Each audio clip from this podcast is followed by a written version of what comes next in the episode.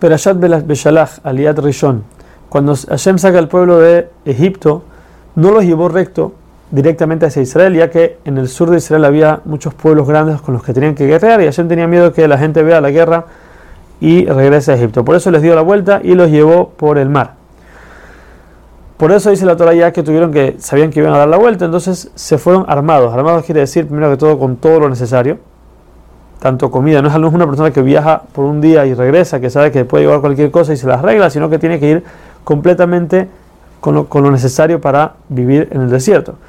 También nos dice que armados con armas de guerra, porque más adelante vamos a ver que ellos van a tener un par de guerras en el desierto, y la pregunta es de dónde sacaron las armas. Las trajeron de aquí.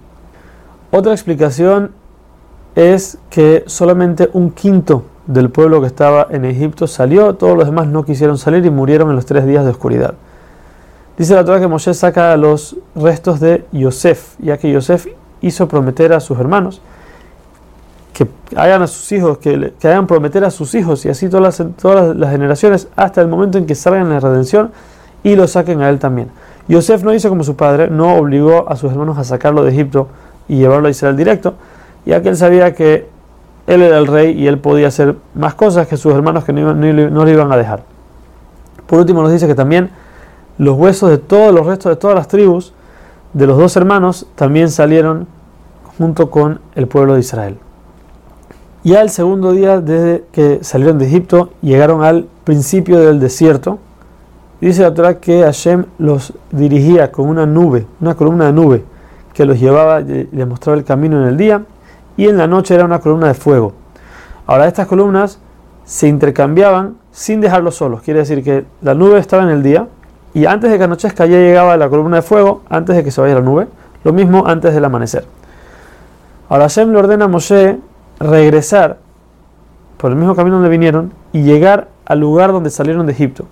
Ese lugar se llama Baal porque ahí estaba un tipo, una idolatría que se llamaba así, fue la única idolatría que no cayó en la plaga de los primogénitos. Esto era para que los egipcios piensen que esa idolatría tiene más fuerza, como si se puede decir, más fuerza que Hashem, y vayan a perseguir a Israel. Y así le dice Hashem que eso es lo que él quiere.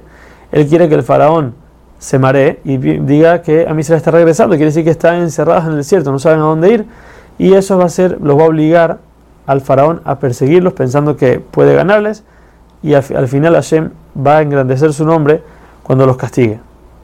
Por más de que esto parecería un suicidio, regresar a Egipto después de que los acaban de sacar, el pueblo dijo, nosotros, nosotros escuchamos lo que dice Moshe y lo siguieron. El faraón había mandado un tipo de espía para revisar, porque él, supuestamente el pueblo iba a salir solamente por tres días. Entonces, cuando este espía ve que pasaron los tres días y el pueblo no, no piensa regresar, regresa con el faraón y le dice, el faraón convence a su pueblo de ir a regresar al, a Israel de vuelta como esclavo, les dice que él no va a ser como todos los reyes, todos los reyes dejan a su pueblo que salga primero, él va a ser el primero en la fila de las legiones. Y el botín lo va a repartir entre todos, no se lo va a quedar él como hacen los reyes normalmente. Así es que toman los caballos que les quedaban, aun y que ya en varias plagas murieron todos los animales, pero como ya habíamos hecho la plaza pasada, los que temieron a Hashem y guardaron sus animales, sus animales quedaron vivos. De aquí dice la Gemara que aún el mejor de los gentiles, de los no judíos, hay que matarlo porque ves que por más de que ellos tenían miedo a Dios, todavía quisieron ir a perseguir al pueblo de Israel. Juntaron todos los caballos con los mejores jinetes que tenían y salió todo el pueblo a perseguir a Israel.